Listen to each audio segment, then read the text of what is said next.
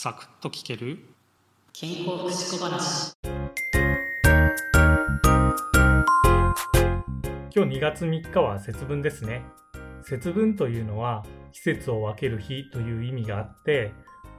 立春立夏立秋立冬の、えー、それぞれの日のね前の日を節分というふうに呼んでいるんですね。だから年に4回節分はあるわけです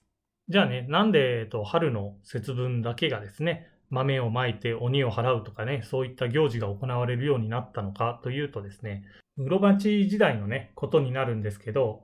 冬から春になる、えー、この時期をですね、1年の境目としていて、この立春がですね、新年を迎えるのと同じくらい大事な日としてね、重要視されていたんですね。だから、この時期にですね、豆をまいて、鬼を払って、えー、1年間ね、元気に生活していきましょうということでね、えー、庶民にもこういったね、豆まきの行事といったものが定着していって、それが今まで残っているというわけなんですね。でね、節分といえば豆まきのイメージがあるかもしれないんですけど、えっ、ー、とね、豆まき以外にね、ヒイラギイワシというものを飾ってですね、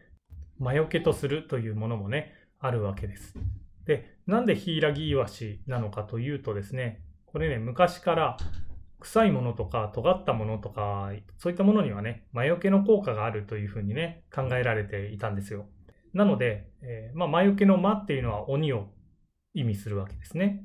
で、ね、臭いもの。これはね、イワシの頭。えまあ、これ結構ね、匂いがするので臭いものですし、尖ったものはね、ヒイラギの葉っぱということでね、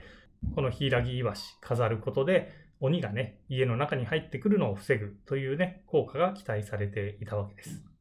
でですね、このヒイラギイワシは、これもね、かなり古くからありまして、平安時代に書かれたね、土佐日記とか、えー、そういったね、書物の中にも登場している由緒正しき魔除けなのでね、えー、ぜひ皆さんのお家でもね、作ってもらえるといいのかなと思います。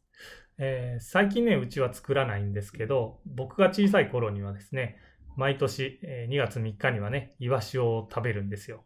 で、残った頭をですね、家の庭に植えてあるヒイラギの枝を切ってきて、それに突き刺してね、えー、ヒイラギイワシ作って、えー、玄関に飾っていたっていうことがあります。